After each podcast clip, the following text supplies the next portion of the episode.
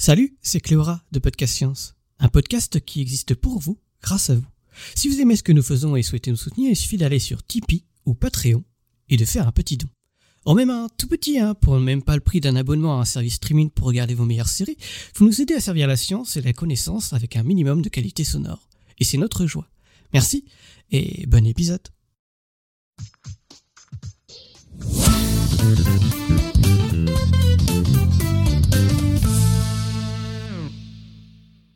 Ça y est, l'automne arrive, et avec lui, ses baisses de température, son raccourcissement d'ensoleillement, son satané changement d'heure, et aussi ses petits coups de mou. Ce on ne sait quoi qui vous fait regretter de ne plus être en vacances, être moins productif, n'avoir plus envie de rien. Si tous ces symptômes vous correspondent, vous souffrez peut-être de dépression saisonnière. Et vous n'êtes pas seul. Jusqu'à une personne sur cinq, selon les pays, vivrait la même chose. Alors pour bien comprendre de quoi il s'agit, même si elle est passagère, ce soir, lumière sur la dépression saisonnière avec Cléora. Nous sommes le mercredi 5 octobre 2022, vous écoutez l'épisode 477 de Podcast Science, bienvenue.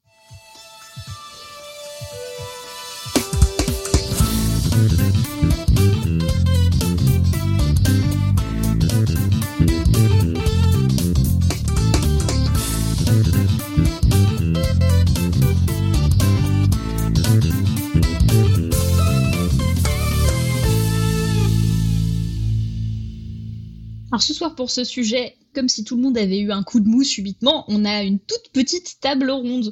Euh, on a Pascal depuis l'Alsace. Salut. On a Cléora qui nous fait le dossier depuis Perduville en Normandie. Salut, salut. Et puis c'est moi qui serai maître de cérémonie ce soir et qui accompagnerai l'épisode depuis Strasbourg. Donc euh, bah, Cléora, je te laisse euh, nous présenter un peu ton dossier de ce soir sur la dépression saisonnière. Oui. Donc, comme tu as dit dans l'intro, on appelle ça donc la dépression saisonnière. C'est ce qu'on appelle ça dans la vie courante. C'est le fait de sentir moins joyeux avec une moins bonne énergie en hiver comparé à l'été, tout simplement. Et des fois, donc certains parlent aussi de blues hivernal. Donc grossièrement, la dépression saisonnière, c'est se plaindre que le mauvais temps nous donne le cafard, en gros. Mais qu'en est-il réellement? Est-ce que c'est une simple expression de tous les jours ou une réelle maladie au point de parler de dépression et de maladie? Pour être clair, il va falloir rapidement mieux définir ce que c'est d'abord la dépression et il y a aussi un trouble de l'humeur parce que un trouble de l'humeur, euh, parmi les troubles de l'humeur, il y a la dépression mais aussi plein d'autres maladies. Et, aussi dans l'expression dépression saisonnière, il y a le mot dépression. Il faut bien définir un peu ce que c'est. Alors d'abord l'humeur. L'humeur, en gros, c'est une émotion en arrière-plan de notre quotidien qui dure sur une journée ou plusieurs jours. Donc par exemple, euh, s'être levé de mauvais pied, c'est se réveiller de mauvaise humeur. Je sais pas si vous avez d'autres expressions, Eléa ou Pascal, de genre là. tu veux dire en alsacien ou? Je sais pas, dans la vie de tous les jours, euh, des expressions où on parle d'humeur comme ça, euh, s'être levé de mauvais pied, tu vois, j'en avais trouvé qu'un. Mais je sais qu'il y en a d'autres qui existent. Avoir la tête dans le brouillard, peut-être un truc comme ça aussi. Oui, avoir la tête dans le brouillard, mais c'est plutôt être pas réveillé, ça. Ouais. Être de mauvais poil. Être de, mauvais poil, c'est pas mal aussi, c'est vrai. Bien joué. Et on parle donc de trouble de l'humeur lorsqu'elle est trop intense, au point que ce soit hors norme et trop extrême, voire carrément handicapant. Par exemple, être trop joyeux, enthousiaste optimiste, où la personne minimisera ses problèmes. Ou à l'inverse, être trop triste et pessimiste et la dépression, c'est ça. C'est avoir une intense tristesse qui dure dans le temps. Une dépression saisonnière serait alors vivre une tristesse intense, si on part de la définition de dépression. Et tous les autres, symptômes aussi d'une dépression. Au moment d'une saison. Et ici, donc, la saison qui nous intéresse, c'est au moment de l'hiver. Les symptômes dépressifs s'en allant d'eux-mêmes à l'arrivée des beaux jours et du printemps. Et ça, tous les ans. Ce serait ça la dépression saisonnière. Donc comme une dépression, mais uniquement sur euh, une saison. Enfin, en gros, la grosse saison euh, hivernale. Donc pas tout le temps, mais par épisode régulier ou récurrent. C'est pourquoi certaines classifications psychopathologiques différencient un trouble de l'humeur qui dure tout le temps d'un trouble de l'humeur récurrent voire cyclique. L'exemple typique est le trouble bipolaire. Bipolaire car l'humeur tourne en rond avec une phase très voire euh, trop optimiste et joyeuse et une phase trop pessimiste et triste. Une phase, on appelle ça une phase maniaque, donc une phase très optimiste, et une phase dépressive, une phase trop triste. Et un, cyclique de ça, un cycle entre ces deux, de, ces deux phases de trouble de l'humeur là, c'est ce qu'on appelle euh, donc la trouble, enfin, la bipolarité. Et c'est quelque chose qui est cyclique. Et ce n'est pas quelque chose qui dure dans le temps comme une dépression majeure qui dure dans le temps, etc. Est-ce que je peux t'interrompre pour une question? Du coup, le, sur la durée, est-ce qu'il y a un délai à partir duquel on peut parler vraiment de dépression? Parce que ça arrive d'être ponctuellement euh, pas bien. Et sur combien de temps il faut que ça s'étale pour que ce soit vraiment euh, qualifié de, dépression en tant que maladie? Alors, dans les classifications, euh, souvent on dit deux semaines. Il faut que ça dure au moins deux semaines. Moins de deux semaines, c'est une déprime petite passagère, quoi. C'est quelque chose de plus normal que pathologique en fait. Ça pathologique vraiment quand ça dure vraiment dans le temps. Ok. Donc si vous si vous êtes pas bien depuis plus de deux semaines, vous pouvez commencer à vous poser des questions. C'est ça le. oh, ouais, deux semaines c'est déjà pas mal. Hein. Garder, rester dans un dans une humeur trop stable et trop intense durant tout le temps, et surtout la tristesse. Euh, quand même deux semaines ça ça fait quand même déjà un sacré mouvement. Ouais. Et donc, il y en a, il y a certaines maladies où ça tourne. Un cyclique ou une phase maniaque, une phase dépressive. Ça, ça s'appelle euh, la trouble de bipolarité. Et euh, pour euh, ce qu'on appelle la dépression saisonnière, c'est aussi une sorte de cycle, on peut dire ça. En fait, ça devient plus récurrent tous les ans, là, lorsque l'hiver arrive. Et si c'est récurrent ou cyclique, suivant les saisons, on parle de dépression saisonnière, ou plus exactement, trouble affectif saisonnier. Est-ce qu'il y a eu une abréviation pour ça, euh, comme les TOC et les TIC et tout ça? C'est un TAS, on peut dire ça, mais bon. Ok, un TAS. Je vais éviter de l'utiliser, je pense. Alors, pour résumer, donc euh, parmi les troubles de l'humeur, donc on a la dépression, certes, la bipolarité, etc., tout ce qui est cyclique, tout ce qui est trouble de l'humeur récurrent dans le temps. Donc il y a pas mal de choses quand même parmi les troubles de l'humeur. Et parmi celles-ci existe le trouble affectif saisonnier où le cycle colle parfaitement au cycle des saisons. Ainsi, malgré des symptômes communs, la dite trépression saisonnière, entre guillemets, c'est la dernière fois que je le dis, ne serait pas une dépression à proprement parler. C'est pourquoi on l'appelle trouble affectif saisonnier. Avec certes, oui, une phase dépressive durant l'hiver. En fait, pour bien différencier les deux, entre dépression et trouble affectif saisonnier, au niveau subjectif et des ressentis, une dépression, c'est se sentir triste et pessimiste au point de penser que tout est foutu et qu'il n'y a plus rien à faire. Ça, c'est la dépression. Alors que pour un trouble affectif saisonnier, c'est davantage plus la fatigue qui prend le plan. Donc c'est au point de ne plus pouvoir faire, de ne plus vouloir faire. Il n'y a pas une notion de tristesse en premier plan, en fait, par rapport à une dépression. Donc dépression et trouble affectif saisonnier ont des symptômes tout de même qui sont les mêmes, en fait, qui sont communs mais ceux au premier plan ne sont pas les mêmes. On peut simplifier donc tous les symptômes dépressifs en, moi je vais les simplifier en quatre grands groupes.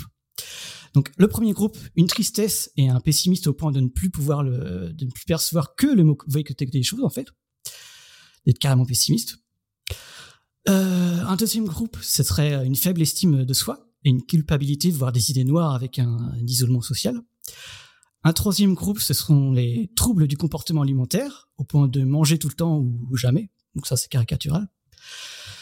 Et des troubles du sommeil avec une fatigue excessive où même les pensées sont au ralenti, et même ce qu'on dit.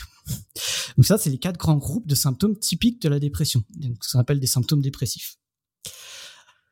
Euh, et euh, donc pour la dépression, on a la tristesse et le pessimiste les pessimismes et l'angoisse au premier plan, tristesse et angoisse au premier plan pour la dépression, quitte à avoir des idées noires, à suicider, etc. Or, pour le trouble affectif saisonnier, ce ne sont pas ces types de symptômes qui sont au premier plan. C'est assez rare qu'on ait des idées noires et très suicidaire pour un trouble affectif saisonnier. Pour ce dernier, pour ce dernier, donc le TS, le trouble saisonnier, euh, le TSA, très je, je sais pas trop comment dire, trouble saisonnier affectif. Pour ce dernier, donc c'est davantage la fatigue et les troubles du sommeil, donc comme je l'ai dit, et les troubles aussi du comportement alimentaire qui sont au premier plan. Des fois, on parle de hyperphagie. Euh, par exemple, euh, il y a des petites anecdotes assez spéciales où euh, on va se faire cuire des pâtes, une sacrée quantité de pâtes le midi pour pour manger. Ça, c'est assez typique a priori, un symptôme assez typique de quelqu'un qui atteint d'un trouble affectif saisonnier. Moi, je crois que j'en ai un gros parce que tous les hivers, je me mets à manger une quantité de raclette phénoménale. Ah, c'est la raclette. C'est fromage. c'est parce que t'en as envie, c'est bon. Alors moi j'ai peut-être un ado à la maison qui fait ça en permanence par contre. un trouble affectif euh, de l'année. C'est ça.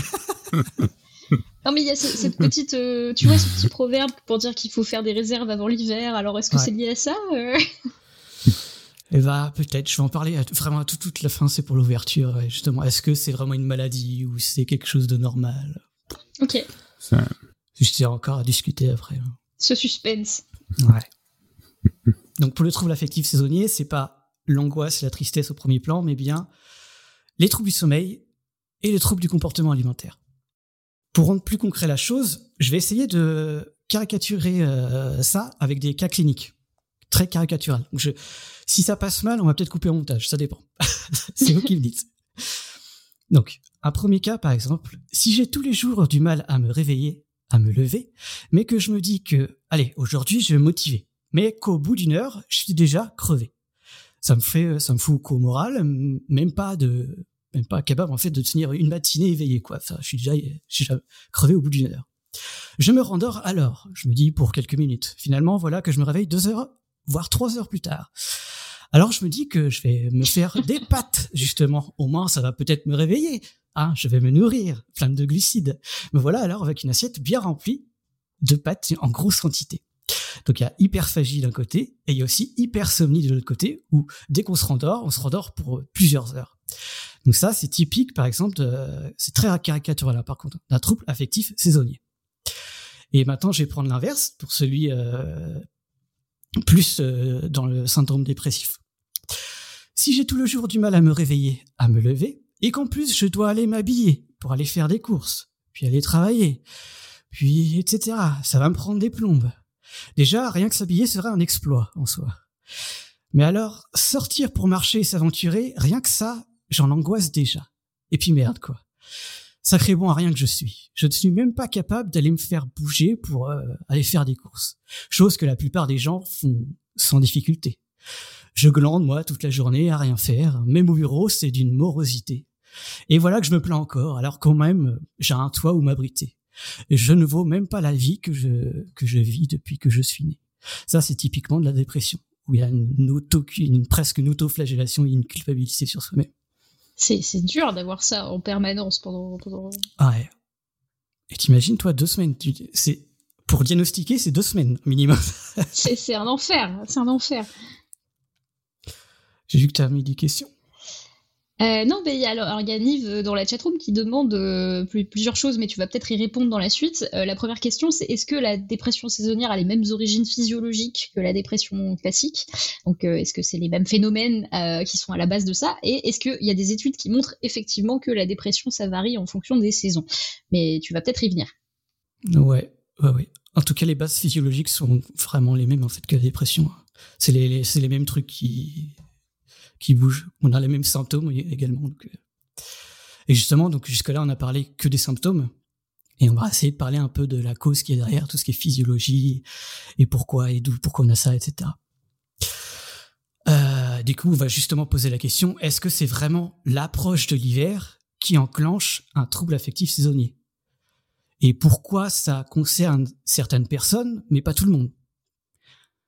Euh, pourquoi à l'approche de l'hiver, tout le monde n'est pas atteint d'une intense fatigue chronique, on pourrait avoir un syndrome dépressif finalement? Alors, le trouble affectif saisonnier, au niveau historique, a été pour la première fois décrit par le psychiatre Norman Rosenthal dans les années 1980. En fait, c'est un type qui est arrivé à New York après avoir quitté son pays natal qui est l'Afrique du Sud. Donc ça fait un sacré changement d'environnement en, Afrique du Sud, il, connaît pas, il connaissait pas trop euh, énormément les, les températures froides longtemps et avec des courtes journées, quoi, au point qu'il fasse nuit presque tout le temps. Selon lui, ce serait ça la cause de son manque d'énergie ressentie durant la saison hivernale à New York, quand il est arrivé à l'hémisphère nord, donc bien au nord à New York. Et c'est de là qu'a commencé l'étude du trouble affectif saisonnier, à partir de lui, dans les années 80. Pour ne citer qu'une étude exploratoire de toutes ces études dans les années 80, en 1989, son équipe a mené une enquête téléphonique sur un échantillon représentatif de la population de Maryland. Maryland, c'est l'État des États-Unis juste au-dessus de la capitale de Washington.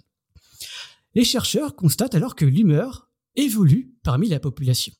Et justement, pour répondre à la question, spécifiquement en hiver. Et l'élément principalement évoqué, donc comme symptôme principal qui est évoqué, c'est la fatigue. Et non pas encore une fois la tristesse ou l'angoisse comme, comme dans une dépression, je le rappelle. Mm. Donc tout ça, c'est avec des chiffres, donc ils ont mis ça avec des chiffres, donc sur les 416 personnes interrogées, on a 92% euh, de personnes qui observent des variations d'humeur au cours de l'année. Donc c'est quasiment tout le monde, quoi. Ce qui est quasi normal finalement. Qui n'a pas la même humeur euh, toute une année. 27% déclarent que c'en est euh, que c'en est un problème carrément et que ça peut être un potentiel handicap dans la vie. 27% quand même. Et au total, moins de 10% correspondraient aux critères d'un trouble affectif saisonnier. Donc, euh, comment ils ont pu déceler tout cela juste par un coup de téléphone? Ben, En fait, ils ont fait passer un simple questionnaire, qui est d'ailleurs toujours utilisé aujourd'hui, évaluant l'humeur sur les différentes saisons.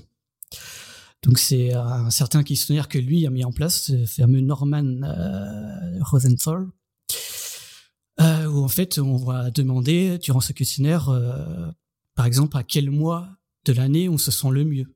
À quel mois de l'année on, euh, se sent le plus fatigué? À quel mois ou les mois où on mange le plus, où on perd plus de poids, etc. Puis évaluer tout ça sur une sorte d'échelle d'intensité. Pour l'étude de 89, là que je cite, ils ont chiffré tout ça en additionnant les intensités en fait de 1, de 1 à 4. Et on se retrouve alors avec un score entre 0 et 24. Et la moyenne tournait autour de 5 ce qui est assez peu finalement. On pourrait donc se poser la question si le questionnaire euh, mesure vraiment quelque chose. Mais bon, ça, je vais pas poser cette question-là. Et 10% ont des scores élevés au-delà de 10 sur 24. Alors certes, c'est un tel questionnaire, un tel questionnaire permet d'évaluer et d'explorer, parce qu'on même on l'utilise encore aujourd'hui. Ça explore notamment pour évaluer l'intensité de, de, ce que ressentent les personnes. Mais je ne sais pas encore à quel point c'est comparable à d'autres tests de l'humeur standardisés plus largement utilisés. Hein. Ça reste un questionnaire euh, juste comme ça. Alors est-ce que c'est est-ce que c'est un questionnaire que on peut faire, euh, je sais pas, euh, en ligne ou quoi, ou est-ce que Ouais, ouais. C'est quelque chose. Il y a une version francophone, une version anglophone qui traîne sur Internet. Je vais les mettre en note d'émission. On peut peut-être donner le nom de ce, ce test. Ouais. Donc c'est le Seasonal Pattern Assessment Questionnaire. SPAQ. Mais en français, il s'appelle pas comme ça. Oui, en français, euh, ce serait le questionnaire d'évaluation des euh, motifs saisonniers. Enfin, voilà, ça se traduirait comme ça. je mettrai de toute façon euh, les PDF dans, carrément dans les notes d'émission. D'accord. Si ça vous intéresse. Dans tous les cas, c'est un questionnaire juste qui donne un indice un diagnostic, c'est pas quelque chose qui pose directement un diagnostic d'un trouble de machin en fait. Hein. C'est vraiment juste exploratoire. Alors euh, dans, dans, dans, nos notes que les auditeurs ne voient pas, je vois que tu as mis une image en fait de, de ce questionnaire là et ça, ça se présente par euh, une espèce de grille dans laquelle on coche euh, les mois de l'année où on se sent mieux, où on a tendance à prendre du poids, où on a tendance à socialiser plus, etc. Et tout un tas de d'activités et pour voir si elles varient d'un mois sur l'autre. Voilà. Ouais. Ok. Et ça, donc, c'est juste un questionnaire. C'est juste pour voir s'il y a vraiment quelque chose de très intense chez la personne. Car finalement, euh, tout le monde est sujet à des variations d'humeur, hein, et notamment des variations d'humeur en fonction des saisons, justement. Juste que pour certains, en fait, c'est tellement intense que ça en devient handicapant. Et c'est là qu'on parle de maladie. Et c'est là que vraiment le fameux questionnaire peut être utile parmi les dictionnaires des, psychopathologies, donc le DSM, le manuel diagnostique et statistique des troubles mentaux, et la CIM-10, la classification internationale des maladies, le trouble affectif saisonnier fait partie des troubles dépressifs majeurs récurrents. Donc un trouble dépressif, ok, majeur, ok, bah, ça a une, des, sorte de dépression qui dure un peu dans le temps, c'est normal, ça dure tout l'hiver, et récurrent, le mot récurrent faisant référence à la notion où l'épisode dépressif revient à cause d'un stimulus quelconque. Et ici, le stimulus étant l'hiver qui revient bah, tous les ans. Donc la planète euh, tourne toujours. Et que ce soit, et euh, que ce soit un épisode dépressif avec euh, une existence aussi d'un trouble du sommeil. Encore une fois, que ce soit la fatigue au premier plan. C'est-à-dire que ce soit à cause des réveils nocturnes à répétition ou des réveils difficiles ou le fait qu'on s'endorme assez difficilement ou des hypersomnies, comme dans l'exemple que j'ai dit avant, euh, on se dit on va se coucher pour 10 minutes et finalement 4 heures plus tard, euh, ah bah oui, super la sieste. ou à l'inverse, des difficultés à s'endormir, comme si on était bloqué à jamais dans une fatigue à perpétuité. Et ça, c'est typique du trouble affectif saisonnier. Être comme bloqué dans une fatigue à jamais. Ok, mais ça, ça touche pas tout le monde, du coup. Non, les troubles affectifs saisonniers toucheraient environ 3% de la population mondiale, selon les études encore qu'on a actuellement. Mais ça reste encore très global. C'est la population très globale mondiale. Ça reste très général. Quoi. Et comme, parce que, comme décrit précédemment euh, avec euh, Norman Rosenthal, qui d'Afrique du Sud est arrivé à New York, en Amérique euh, du Nord, bien au nord de l'hémisphère nord, et bah ça peut changer en fonction de la latitude sur la planète. Parce que lui, ce n'est qu'une fois arrivé à New York qu'il a expérimenté ce genre de sensation. Et quelques études isolées, justement, montrent ça. Mais il faut bien juste garder les études isolées, parce que je vais en reparler après. Prise ensemble, c'est pas trop ça. Aux États-Unis, 2% de la population de la Floride serait concernée par ce trouble saisonnier affectif. Donc 2% au niveau de la Floride, donc plutôt au sud des États-Unis, contre 9% en Alaska, donc plus au nord des États-Unis. Ainsi, est-ce qu'on est-ce que plus on vit dans le nord, plus on serait susceptible d'être atteint d'un trouble affectif saisonnier? Et eh bien encore une fois, si on prend isolément chaque étude, donc là il y avait une étude pour euh, le 2%, une étude pour le 9%, etc. Et il y a à chaque fois une petite étude pour chaque ville comme ça. Et si on les prend une à une, on pourrait dire que oui. Mais en fait, c'est plus complexe que ça en les prenant ensemble. Il y a aussi la migration des populations à prendre en compte, et aussi la génétique. Car ces dernières statistiques évoquées aux États-Unis sont réalisées sur un instant T, dans un même pays, où la population peut aisément migrer, comme aux États-Unis entre l'Alaska et la Floride. Dans ce cas, oui, on pourrait éventuellement montrer que plus on va dans le nord, plus les troubles affectifs saisonniers sont nombreux parmi une population donnée, s'il y a beaucoup de migration parmi la population car on ne prend pas en compte quel type de population est étudié. Euh, si on étudie par exemple une ville entière au fin fond du Canada habitée uniquement de Sud-Africains fraîchement arrivés dans l'année, c'est sûr que là, la proportion du trouble saisonnier risque d'exploser. Ou quelconque personnes qui vivent dans les tropiques. J'ai pris l'Afrique du Sud parce que Rosenthal était d'origine là-bas. Ou alors, euh, on peut prendre aussi un exemple euh, dans la France métropolitaine, de manière caricaturale, encore une fois. Une population méditerranéenne, par exemple le premier Marseillais du coin, a davantage de risques d'être atteint d'un trouble affectif saisonnier en arrivant dans le nord chez les ch'tis, par exemple. C'est comme si notre corps était trop adapté à son propre environnement, aussi localisé soit-il, même aussi localisé comme la Méditerranée. C'est un peu la même euh, appréhension quand euh, ils viennent en Alsace, sauf qu'ils se rendent compte qu'il euh, y a plein de choses bonnes à manger, et du coup ça va mieux. Oh, il n'y a, pas, a pas mauvais temps en Alsace, il fait aussi très chaud. Et non, c'est un mythe, c'est un mythe, l'Alsace il fait beau.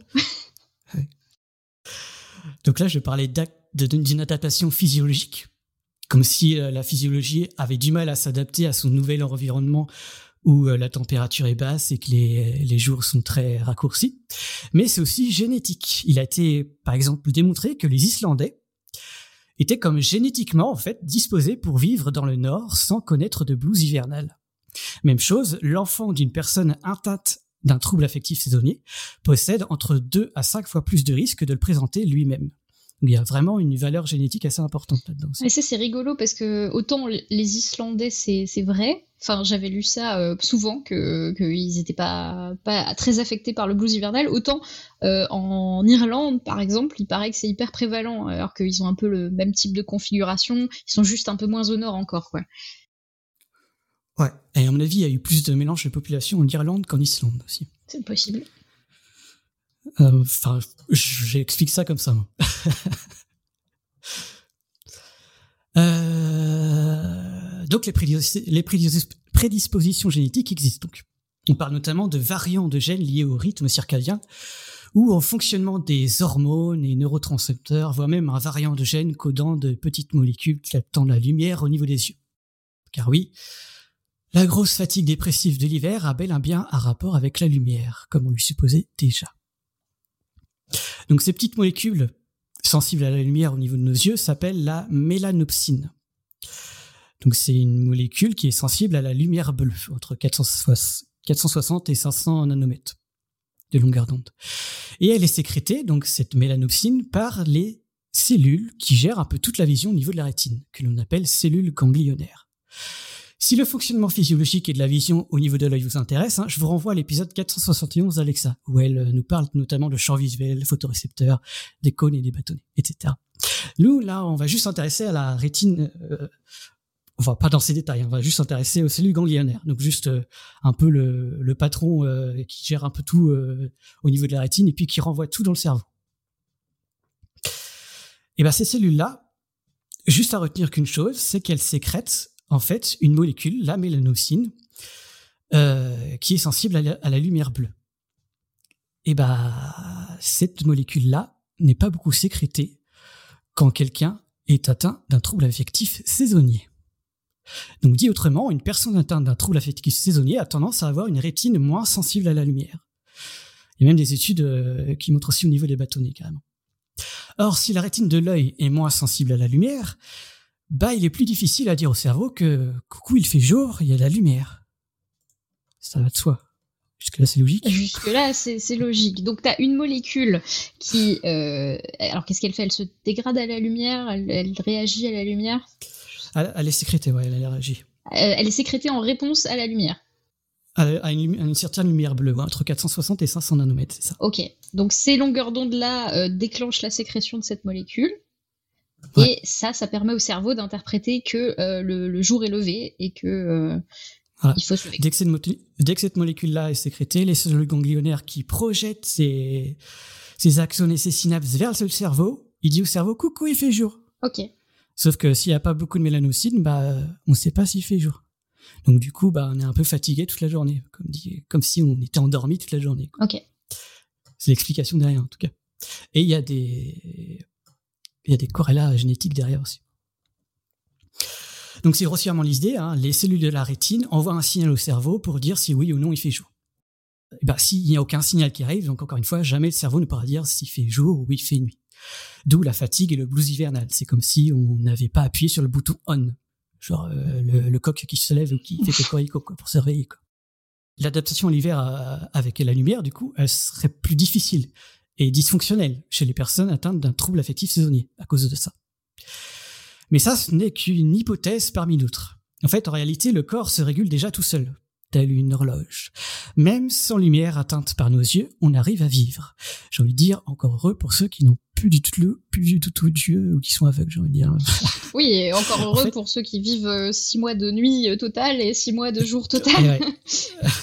Comme les Islandais, par exemple. Ouais. Donc en fait, oui, on a déjà une petite horloge biologique interne à nous qui tourne entre 23h30 et 24h30, donc autour de 24 h mais pas exactement 24 h Et cette horloge interne est dirigée par un groupe de neurones dans le cerveau, entre nos deux yeux.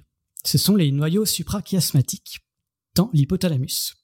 Donc un petit groupe de neurones qui sert d'horloge. Même un seul de ces neurones maintient une activité rythmique autour de 24 heures mais autour de 24 heures, pas exactement, donc encore une fois. C'est pourquoi le cerveau a besoin d'un synchroniseur, on appelle ça, pour s'adapter et se caler sur l'environnement extérieur.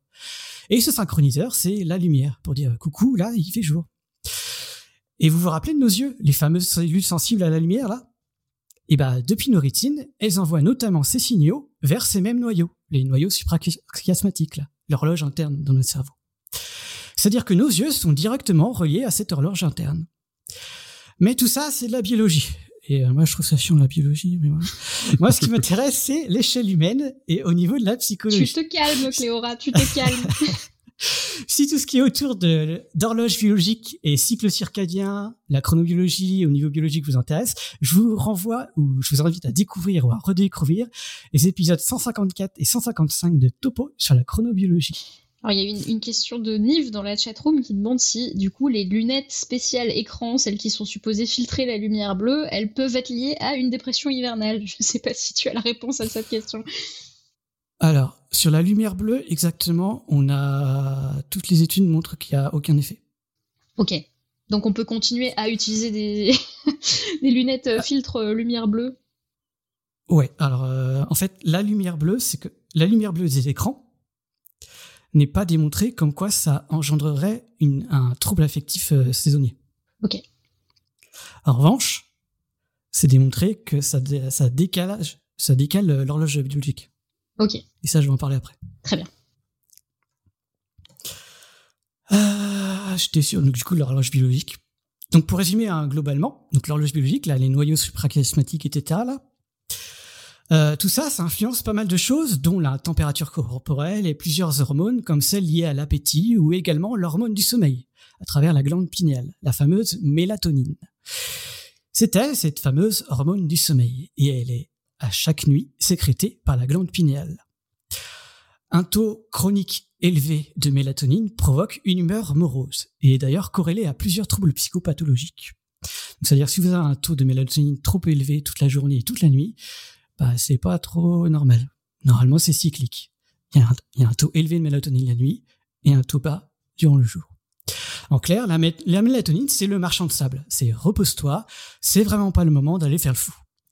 Et elle inhibe d'ailleurs aussi la libération de la dopamine, qui justement nous pousse à faire le fou ou la folle par son fameux système de récompense.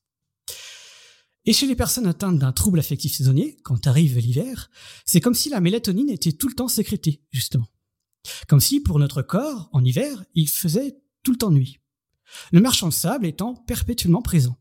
Le corps se sent alors constamment épuisé. Ok. Et quand une hormone est désynchronisée, trop bas ou pas assez sécrété ou trop peu, enfin, etc. il y a très souvent un enchaînement en cascade dans le corps. Car une hormone reste un messager, hein. une molécule qui passe dans le sang pour activer ou inhiber certains systèmes.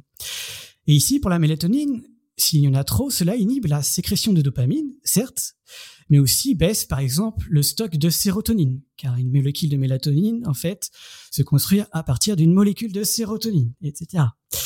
Et c'est ce genre d'enchaînement en fait physiologique, et, etc. et chimique, on pourrait dire, parce que c'est des molécules en fait qui s'enchaînent entre les deux.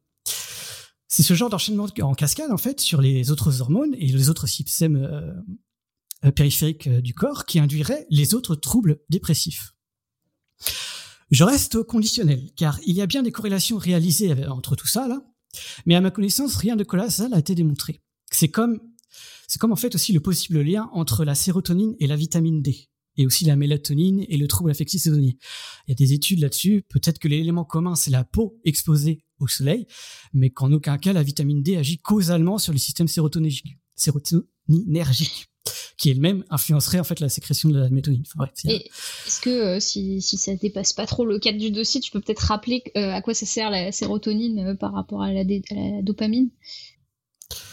Alors la sérotonine, c'est c'est très global quand même. C'est une autre hormone qui règle plein de, mécanismes physiologiques. Dont... J'ai mis quoi sur j'ai mis quoi sur mon petit schéma? J'ai dit mais t'as un mot. Sérotonine, j'ai mis sérénité. mélatonine, mélatonine, j'ai mis sommeil. La, la, sérénité, euh, enfin, pardon, la sérotonine, c'est le fait de, enfin, l'hormone qui te permet de rester calme, c'est ça?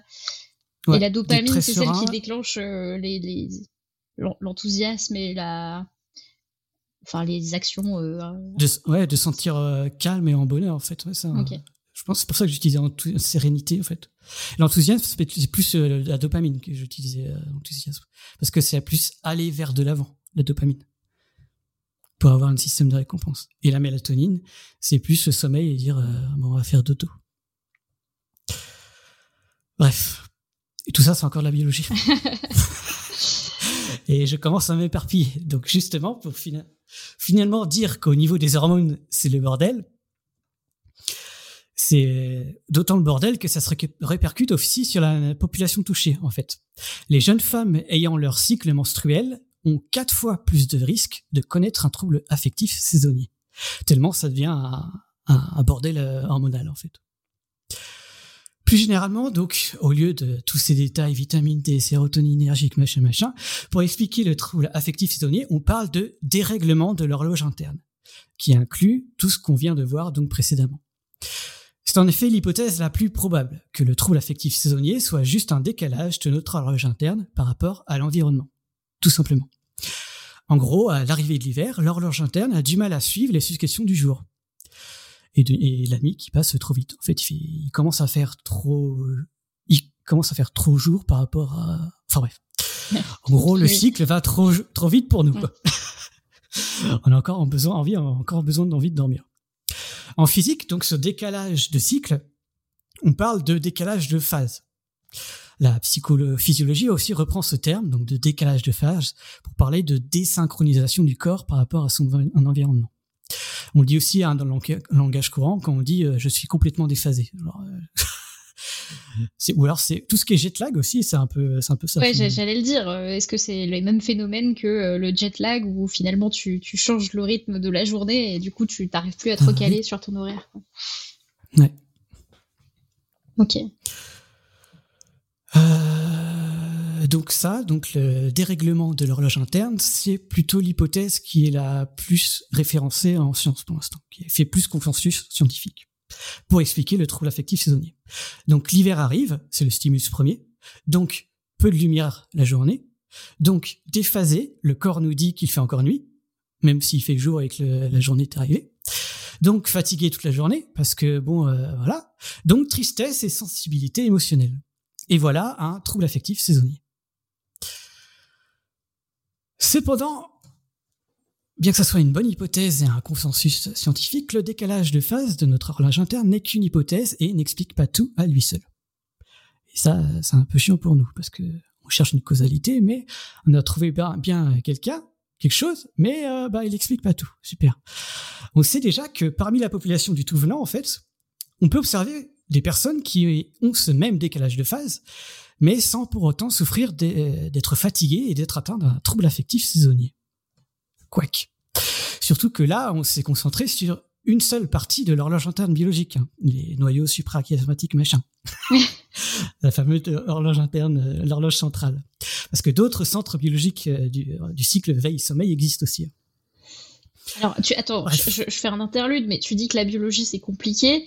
Là, on est quand même sur les neurosciences. C'est quand même le la biologie la plus compliquée de, toute la biologie, ou presque, quoi. Euh, et, si on comprend pas bien non plus, c'est parce qu'on n'a pas encore euh, entièrement, euh, mappé, compris tous les mécanismes à l'origine de, du fonctionnement du cerveau. Ouais, ouais. Bah, c'est le problème de la psychologie des neurosciences. Ouais, il y a tellement de causes. Il y a même les conséquences qui deviennent des causes que c'est un peu le bordel pour trouver vraiment une réelle Oui, et puis il y a des, boucles, etc., et des phénomènes d'amplification, et enfin, c'est vraiment compliqué, quoi. Et justement, j'ai parlé de ça, justement, euh, juste là. Euh, donc, si on remplace tout dans l'ordre de tout ce qu'on vient de dire, là, donc les principaux, les principaux éléments sur lesquels on peut jouer, nous, pour traiter, voire soigner le trouble affectif saisonnier, ou alors un décalage quelconque de l'horloge interne, ce serait donc les suivants. Donc soit au niveau génétique, soit changer de corps ou changer de gène, mais ça, pas sûr que ce soit faisable. Hmm. Non, pas encore. A priori, euh, non. Désolé. donc ça, non. Soit au niveau moléculaire et physiologique, c'est-à-dire une prise d'antidépresseurs ou même de mélatonine, ça, c'est possible et ça fonctionne soit au niveau psychologique et comportemental, donc avec un suivi ou une thérapie pour garder une hygiène de vie et réinterpréter les interprétations trop pessimistes et tristes causées par la fatigue, voilà, la culpabilité elle-même causée par la fatigue, etc. Ça, ça marche aussi en accompagnement avec les antidépresseurs. Et au niveau aussi environnemental, mais que les journées en fait que soit que les journées soient plus lumineuses finalement. Alors soit on commande le soleil, on dit je me lève à cette heure-là, je dis le soleil tu te lèves à cette heure-là. Ça, bon, c'est pas trop possible. Soit on déménage vers les tropiques, soit on se lève tôt le matin pour s'exposer à la lumière du jour, soit on utilise une lumière qui imite le soleil. Et c'est ça qu'on appelle la photothérapie, ou anciennement dit la luminothérapie. On, on utilise une petite lampe qui, qui imite le soleil. Et c'est ça dont je vais parler pour terminer ce dossier. Voilà, j'ai parlé comme un euh, Il y a juste une question dans la chatroom de Nive qui demande s'il n'y a pas un problème euh, d'évolution. Alors j'imagine de vitesse d'évolution, puisque ça fait pas longtemps qu'on ne respecte plus les cycles jour-nuit pour euh, s'organiser un travail régulier. Ouais, c'est bien Nive. Il a, il a, il a fini, il a fini mon dossier. Eh ben voilà. Nos auditeurs sont fantastiques. Euh, ils ont les ficelles derrière l'écriture des épisodes de Podcast Science. Bravo. bravo, Donc, avant de finir là-dessus, en fait, je voulais passer avant et parler un peu de photothérapie et de luminothérapie. Parce que moi, c'est quelque chose qui m'a un peu. Euh, enfin j'étais j'étais un peu sceptique là-dessus. En quoi une lumière, juste une simple lampe qui imite euh, le soleil, allait traiter carrément un trouble affectif saisonnier, voire même des symptômes dépressifs. Donc j'aimerais terminer là-dessus. Euh, et euh, oui, donc d'ailleurs aussi, comme on parle de lumière, on parle aussi de plus en plus d'hygiène de lumière ou d'hygiène lumineuse aussi des fois. Comme si en plus d'avoir une hygiène de vie, entre bien manger, bien dormir, voilà qu'on nous dit qu'il faut bien être ensoleillé pour être actif et éveillé, et inversement bien dans le noir pour mieux dormir et se reposer. Ok. Donc on sait notamment que l'éclairage urbain perturbe nos sommeils. Et aussi, de plus en plus, on parle aussi, donc comme on l'a vu aussi, c'est Nive, il me semble qu'il a parlé, de la lumière des écrans qui rendrait aussi difficile l'endormissement. La fameuse lumière bleue des écrans.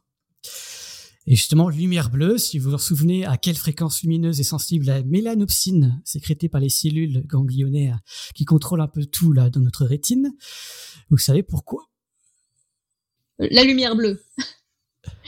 ouais, cette mélanopsine est justement sensible à cette lumière bleue. Donc il y aura peut-être une corrélation entre les deux. Euh, donc tout ça, c'est toute cette thérapie donc euh, de rechercher, de resynchroniser notre horloge interne avec l'environnement extérieur, ça s'appelle la chronothérapie. Et le fait de s'exposer à une lumière, la photothérapie, ou anciennement la luminothérapie. Super, tout ce qui est thérapie, on aime bien mettre des mots dessus. Euh, bref, voilà. Ça, ça, ressemble presque à une, un nom de médecine euh, alternative random. Hein. ah ouais, ah ouais. J'aurais pu dire ouais, aromathérapie, colorothérapie ou des trucs comme ça aussi, mais c'est vrai qu'il y a pas mal de trucs là-dedans. Euh, donc si, vous entendez parler de chronothérapie ou photothérapie, euh, regardez quand même qui est derrière, euh, qui est derrière et qui, qui vous dit les recommandations pour faire cela. malgré tout, donc tout ça, tout ce qui est photothérapie et chronothérapie, de plus en plus, euh, les connaissances scientifiques sont solides et montrent que jouer sur l'exposition, l'exposition à la lumière permet de jouer sur notre horloge interne. En fait, une exposition à la lumière matinale aura tendance à faire carrément avancer notre horloge interne, comme si vous avanciez d'une heure. Tandis qu'une exposition à la lumière le soir aura tendance à faire reculer notre horloge interne. Donc, si on répond à la question de Nive sur la lumière bleue par rapport aux écrans si on regarde le soir, et ben là, une exposition à la lumière ferait reculer l'horloge interne. Et donc, euh, euh, un dérèglement en fait de l'horloge interne par rapport euh, au cycle journalier jour-nuit. Donc, lors d'un trouble affectif saisonnier, l'horloge interne est en retard, comme le petit lapin euh, dans Alice, sur la vie de tous les jours. Il est toujours en retard. S'il est 10 heures le jour, objectivement et réellement, pour le corps, il est encore en pleine nuit. Donc il est genre, je sais pas, on peut dire 4 heures du matin, pas exagérer. Le but étant donc de resynchroniser l'horloge à son environnement, que 10 heures soit bien 10 heures pour le corps. On doit alors faire avancer l'horloge interne pour qu'il puisse récupérer son retard. Toujours tard, toujours tard. Et pour cela, une exposition à la lumière le matin ferait l'affaire. Hmm, mais du coup, c'est pour ça que plus on se lève tôt euh, et qu'on travaille tôt le matin, et plus on prend l'habitude de se lever tôt et on, se décale, en fait, vraiment, physiologiquement. Ouais. Il y a vraiment ça, il y a vraiment une, adaptation physiologique. Donc on peut s'habituer progressivement à se lever à 5 heures du matin alors qu'on n'est pas du matin. voilà. Dans la théorie. Et, et le changement d'heure là-dedans, il a une influence? Euh, J'ai pas vu d'études là-dessus. J'en sais rien du tout, mais je pense que oui. Ah, il, doit y avoir un petit, euh, voilà. il, doit y avoir un petit changement, ouais, parce que c'est vrai que quand tu, tu changes d'heure, même toi individuellement, tu, tu, le sens un peu que pendant quelques jours après, euh, t'es plus tout à fait, euh, voilà, tu te lèves une heure avant spontanément, alors que. Bah, typiquement par rapport à cette problématique, quand il y a eu la question sur la suppression de, de l'heure d'hiver, pas de supprimer l'heure d'été, c'est l'heure d'hiver. Euh, le soleil chez nous en Alsace, euh, en hiver, allait se lever pas loin de 10 heures le matin. Ah oui. Ça fait tard le pain chaud. J'imagine que ça peut avoir une petite influence sur en termes de dérèglement. je pense que ça a une influence sur l'horloge interne, c'est mm. sûr. Même les jet lag, hein, par exemple, ça a une énorme influence dessus. Mais il faut pas négliger l'adaptabilité du corps qui est assez exceptionnelle Mm. quand même. Mm. Et justement, c'est quand le corps a du mal à s'adapter que là, on peut parler de maladie et de troubles affectifs saisonniers. Euh, donc moi, comme je l'ai dit avant, j'étais assez sceptique sur cette simple photothérapie, comme quoi l'exposition à la lumière simple pourrait resynchroniser un beau bordel physiologique en gros. J'ai alors pris carrément, je- j'étais pas les mains mortes, trois assez récentes méta-analyses regroupant des études différentes sur la photothérapie. Donc j'en ai pris une d'une équipe autrichienne sur euh, les troubles affectifs saisonniers, qui nous intéresse donc aujourd'hui. Une autre d'une équipe chinoise sur les autres troubles de l'humeur, en utilisant aussi la photothérapie. Et une dernière d'une équipe italienne sur les effets plus globaux de la vie quotidienne en utilisant la photothérapie. Et toutes sont unanimes. La photothérapie fait plus de bien que de mal, en réduisant de manière générale tout symptôme dépressif. Si c'était pas génial. Donc ça veut dire tout symptôme dépressif tend à être diminué si on est exposé à une lumière qui imite le soleil le matin. Truc de fou. Pas mal. Même une lumière artificielle. Et ce genre de thérapie pourrait donc être prescrite et utilisée pour d'autres pathologies. Et pas que pour le trouble affectif saisonnier, mais aussi trou- d'autres troubles de l'humeur. Parce que ça agit sur tout syndrome dépressif, tout symptôme dépressif. Et concernant plus spécifiquement ce qui nous intéresse ici, le trouble affectif saisonnier, après traitement par photothérapie, plus de la moitié des personnes atteintes, atteintes connaissent une rémission, même en plein hiver, au bout de une à trois semaines. Ok. Plus de la moitié juste pour une lumière, je trouve ça pas mal quand même. Oui, c'est, c'est- ça a l'air efficace. Ouais. Donc, si vous vous sentez un peu déprimé ou constamment fatigué à longueur de journée lorsque l'hiver arrive, au lieu de quitter les hémisphères pour s'installer à l'équateur ou dans les tropiques, s'exposer à une lumière du soleil artificielle le matin ferait bien l'affaire. Et j'ai même des recommandations d'utilisation. Si ça vous Ah bah. intéresse. Vas-y, la petite euh, posologie du docteur Cléora.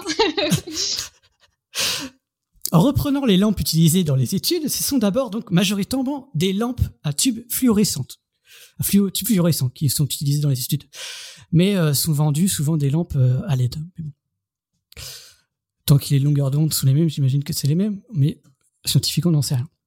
Donc une lampe d'au moins 30 cm de haut et de large, et qui doit être non scintillante et avec un filtre UV quand même. Pour, euh, attention à vos yeux, quoi. Euh, et cette lampe doit être exposée à 30 cm de vos yeux durant au moins 30 minutes, mais pas plus d'une heure.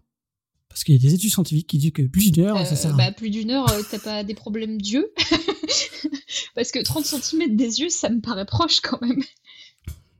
Ouais, c'est proche. Après, on n'est pas obligé de regarder comme un zombie euh, la, la lampe, quoi. On peut faire une autre activité à côté. Ce qui est, ce qui est le principal, c'est d'y exposer. Ah, donc on n'est pas obligé de regarder dans la lampe, oui. C'est ça. Ouais, on n'a pas habitude de- d'être comme un zombie devant la lampe à la regarder pendant 30 minutes, quoi. On peut lire à côté, ou etc. Bon, par contre, si on lit à côté, on lui tourne pas de l'eau à la lumière, sinon ça, ça, je vois pas l'effet. Il faut que la lumière expose, enfin voilà, expose un peu Est-ce que la si on fait de l'ordinateur en même temps, ça marche? Bah, normalement, oui. Si tu mets ta petite lumière à côté. Et euh, j'ai même trouvé une heure. Plutôt recommandée, ce sera à 8h30. Idéal. On est toujours sur le matin là. Ok. Ouais. Obligatoirement le matin. Si c'est le soir, ça va décaler l'autre sens. Euh, bah oui, dans c'est pas ce qu'on veut. ouais. Et c'est pas ce qu'on veut. Et euh, la dernière variable, c'est l'intensité lumineuse. Et alors là, euh, j'ai plus de mal à trouver quelque chose de plus consensuel scientifiquement. Serait recommandé une lampe entre 1350 et 10 000 lux. Ça fait une sacrée fourchette. C'est en tout cas donc sur cette fourchette d'intensité que les études scientifiques ont été menées. Et donc, si les lux, tout ça, ça, ça, ça ne vous parle pas, les intensités des lux, euh, l'intensité lumineuse de la pleine lune en pleine nuit euh, ou en pleine lune où c'est dégagé où il y a aucun nuage est de 1 lux environ. L'intensité lumineuse du soleil sous couverture nuageuse est autour de 200 lux. Et il faut un ciel bleu dégagé pour dépasser les 10 000 lux. Si ça Mhm. vous parle. Et donc dans les études, souvent, on comparait euh, un groupe avec une lampe entre 1350 et 10 000 lux et un groupe contrôle avec une faible lumière, en dessous de 500 lux, au moins. Et souvent, c'était ça les deux groupes. Du coup, une, un à faible luminosité et un à, à luminosité euh, entre guillemets normale, standard, comme si on était dehors. Alors, non. Comme si on était dehors, souvent la moyenne, c'est comme si c'était une couverture nuageuse, autour de 300 lux. Parce que l'hiver, souvent, c'est la couverture nuageuse en hémisphère nord. Et donc, on prend comme moyenne 300 lux à peu près. Et justement, comme ils prennent comme groupe contrôle euh, au moins en dessous de 500 lux, c'est assez critiquable. Parce que 500 lux, c'est assez déjà beaucoup pour l'hémisphère nord. Ok. ah ben voilà.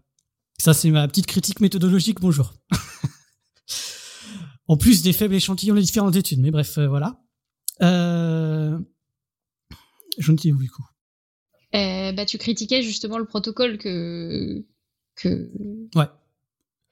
Ouais, ouais. Oui, puis on a, même, on a même démontré en fait qu'une simple bougie faisait même aussi déjà un effet sur l'horloge interne. Une petite simple bougie, tu la regardes le matin, là, l'horloge interne dit ok, euh, c'est le jour. Donc n'importe quelle source lumineuse en fait que tu regardes le matin tôt, euh, ça te réveille quoi. Bah il y a des études, il y a des études qui montrent ça en tout cas, et que la lumière aussi, juste la lumière du matin, même celle qui est sous couverture nuageuse, à elle seule semblerait être efficace. Euh, ce qui posera la question alors pourquoi on s'encombrerait d'une lampe à chaque matinée pour une photothérapie? Comment on fait une, étude en double avec Oui, non, mais on a une petite blague dans la chatroom que j'ai remontée quand même parce que c'est rigolo, mais Liv demande euh, voilà, comment, comment on fait une bah, étude. Si tu fermes les yeux, tu vas, tu vas pas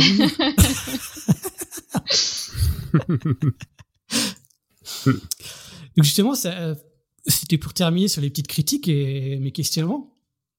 Et pour conclure, on pourra dire que la dépression. pour conclure, on sait que, je le dis direct, hein, la dépression saisonnière, ça n'existe pas en tant que telle. Dépression saisonnière, l'expression en tant que telle. À la limite, on peut parler de troubles affectifs saisonniers, ok, mm. mais pas de dépression saisonnière. À partir duquel on pourrait naïvement dire que, bah, naïvement, bah, pour soigner le trouble saisonnier, il suffit de se lever matin, euh, d'être un peu motivé de bonheur et d'aller faire un tour à l'extérieur. Tu te bouges le cul, tu vas te lever, quoi. Mais dire cela, c'est oublier, oublier donc les exigences personnelles et celles de la société. Comme disait Nive, en ouverture de, de pré-ouverture. enfin, si tout le monde n'avait qu'à se préoccuper de son hygiène, finalement, je pense que tout le monde le ferait. Enfin, j'imagine, ou j'espère. Jusque des fois, bah, dans un certain monde actuel, il y a certaines priorités comme travailler, etc. Donc on, ne sort plus de son bureau, on ne voit plus le jour, si ce n'est un soleil sous les sous les nuages, à la limite, en fin de journée. Et c'est à ce moment-là qu'une telle lampe pourrait aider.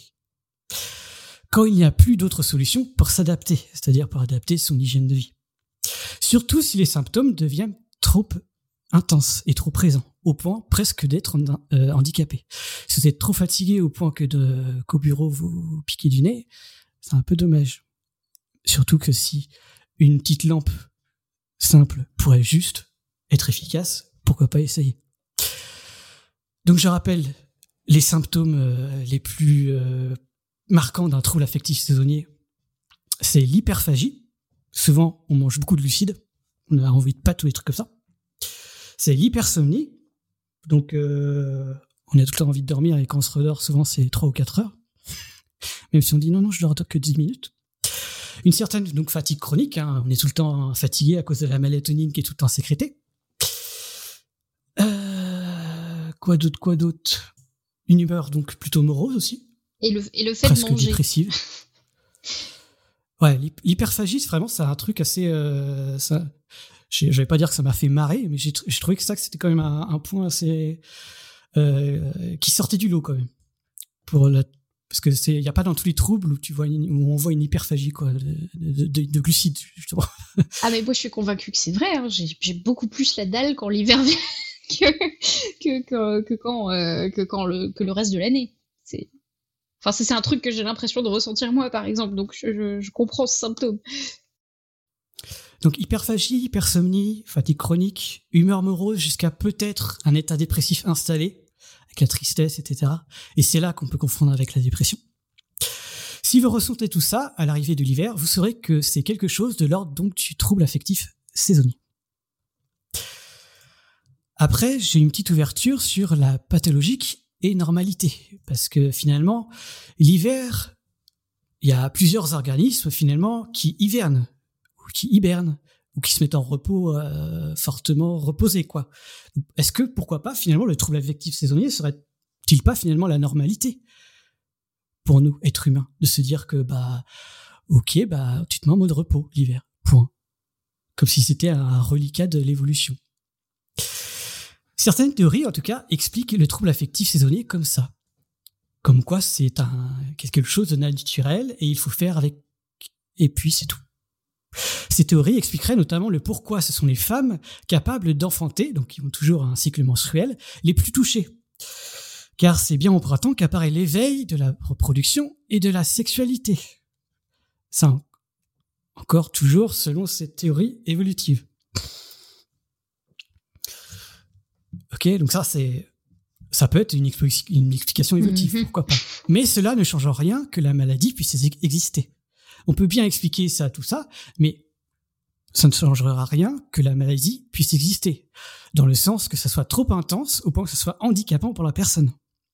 Encore une fois, entre maladie et normal, entre euh, pathologie et normalité, entre maladie et euh, être normal euh, tous les jours, tout est tout est une question de d'intensité. Se sentir fatigué l'hiver, je veux bien, mais au point de pouvoir dormir toute une journée, ça devient peut-être euh, trop intense et handicapant. Comme tout trouble mental ou toute maladie, c'est en ça qu'on caractérise un trouble affectif saisonnier, au niveau de l'intensité, toujours. Et je conclus là-dessus. Très bien. Donc en résumé, euh, si vous n'êtes déprimé un peu euh, triste, triste, non pas triste justement, si vous êtes plutôt fatigué et plutôt que vous avez tendance à avoir envie de manger, c'est plutôt de l'ordre du trouble affectif saisonnier, si je résume et que j'ai bien compris. Et si vous êtes vraiment profondément triste et pas motivé et qu'il y a des problèmes d'estime de soi, etc., récurrents, là, on passe sur euh, les, symptômes de la dépression. Et dans tous les cas, une petite lampe, ça peut aider.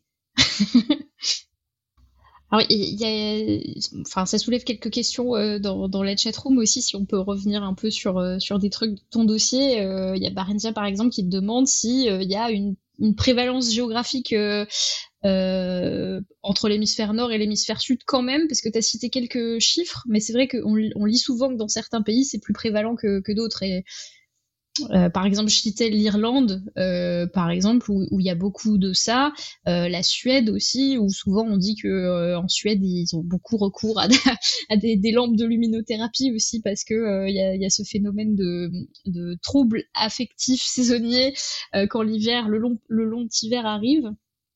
Et, du coup, ça pose plein de questions aussi sur la, génétique, parce que on, disait qu'en Islande, il y avait moins de cas euh, qu'ils étaient génétiquement euh, prédisposés à pas à pas ressentir ça. Et pourtant si on regarde sur l'histoire euh, un peu de l'immigration islandaise bah, au, Moyen Âge enfin c'est des Norvégiens et des Suédois etc des pays nordiques qui sont arrivés là-dessus. Donc en fait ils devraient avoir des origines évolutives communes quand même avec avec le nord de l'Europe.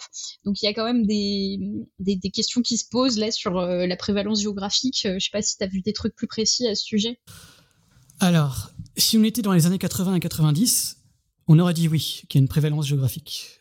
Et aujourd'hui, on montre que non. En fait, tout, le monde est tellement mélangé que finalement, il n'y a plus. Ok. Ou alors les différences sont si infimes qu'on n'arrive pas à les déceler encore. J'avais lu des hypothèses aussi, alors très rapidement, hein, je me suis pas autant documenté que toi sur le sur le sujet, mais j'avais lu que ils pensaient que le régime alimentaire et notamment euh, les gens qui mangeaient énormément de poissons euh, euh étaient moins sujets aussi aux troubles affectifs saisonniers. Et ils expliquaient ça par euh, la présence euh, d'oméga ou de choses comme ça qui ah ouais? ouais. Ouais des petites molécules de ce genre-là il y a, y a, plein de y a plein de théories ouais. j'avais j'ai cité un peu la vitamine D aussi. Ouais c'est ça. Il y a aussi toutes les hormones aussi quasiment la, la tyrostimuline etc il y a pas mal de trucs donc sur les sur l'épidémiologie par exemple, il disait que bah, au Japon euh, ou, en Islande justement, euh, le, fait de consommer, d'avoir un régime beaucoup plus à base de poisson que que de viande, euh, et eh ben c'était aussi un facteur euh, qui, qui, pouvait éventuellement expliquer le, la, la, baisse de, des cas quoi. Ça je sais pas, j'ai pas vu ça donc. En tout cas, c'est hyper intéressant, mais tout, tout est finalement connecté, quoi. Euh, à partir du moment où tu as un problème de synthèse de cette euh, mélanopsine et ainsi de suite, euh, et de, de ce rythme, tu peux influencer pas mal de choses. c'est super intéressant. Et si vous êtes curieux dans les, pour voir dans les notes d'émission, j'ai fait plein de petits schémas pour résumer tout ça. Donc tu mettras ton dossier en ligne du coup sur le site de Podcast Science. Ouais. Ok, très bien. Comme quoi, pour bien montrer que les neurosciences et la psychologie, c'est assez vite le bordel. Hein. Entre la génétique, l'environnement, la physiologie, les molécules, et puis aussi euh, la psychologie, parce qu'il faut de la motivation, machin. Des causes, on en trouve partout. C'est ça, mais bon, là, en l'occurrence, ce qui est positif dans le dossier, c'est que ça a l'air euh, relativement unanime dans la littérature scientifique, d'après ce que tu as dit, sur l'usage de la luminothérapie euh, pour, pour atténuer ça. J'étais assez surpris, ouais, d'ailleurs, sur l'unanimité des choses. Ok. Euh, bah, peut-être un petit message de prévention, mais si vous ressentez vous-même des troubles dépressifs, des troubles affectifs saisonniers, puis des troubles dépressifs, etc., n'hésitez pas à aller chercher de l'aide. Je pense que il y a, beaucoup d'associations et de, numéros pour ça euh, qui, peuvent aider. Donc ne restez pas tout seul à ruminer et, allez en parler euh, à, votre entourage et à qui pourra vous aider. À qui que ce soit, il n'y a, a jamais une place exprète pour parler de ça. C'est n'importe quoi. Voilà, je pense que c'est bien de le rappeler, puisqu'il y a peut-être des gens qui nous écoutent et qui sont dans cette situation, donc, euh, donc n'hésitez pas à aller euh, parler à quelqu'un. Euh, est-ce que tu avais une citation pour ce dossier? Non. Euh, ok, bah, j'en ai trouvé une petite, même si elle est très très nulle, mais euh, je, ne sais même pas qui est la personne euh, qui, parce que très honnêtement, quand je vais chercher des citations, je vais sur citation.com et je me pose pas trop de questions, mais j'en ai trouvé une qui dit que le meilleur remède contre la dépression, ce sont les bonnes actions et les bains chauds. Du coup, j'étais un peu, peut-être un peu sceptique euh, avec l'augmentation du coût de l'énergie. Je sais pas trop si, euh, si les bains chauds, ça va, ça va beaucoup nous remonter le moral dans le futur, mais on peut garder un peu l'idée et l'esprit. Euh, et pour, voilà, si, si, on devait reciter ton épisode, le meilleur remède contre la dépression, du coup, ce serait plutôt la luminothérapie. ouais, la lumière. Quand vous êtes réveillé, ouvrez les yeux. C'est un sacré conseil. Donc euh, voilà. Euh, merci beaucoup pour ce dossier. Euh, c'est la fin de cette émission sur la dépression, qui on espère ne vous aura pas trop mis le cafard. Alors, pas la dépression. pardon, les, les troubles affectifs saisonniers, et non pas la dépression saisonnière. Euh, et donc euh, voilà, pour vous consoler si vous êtes confronté à ça dans les prochains mois, les prochaines années, euh, souvenez-vous que vous pourrez toujours réécouter cet épisode et que pour occuper vos longues soirées d'hiver, Podcast sera toujours là pour combler vos petites oreilles. N'hésitez pas à partager nos contenus à votre entourage et en attendant, prenez soin de vous. Et d'ici le prochain épisode, que servir la science soit votre joie.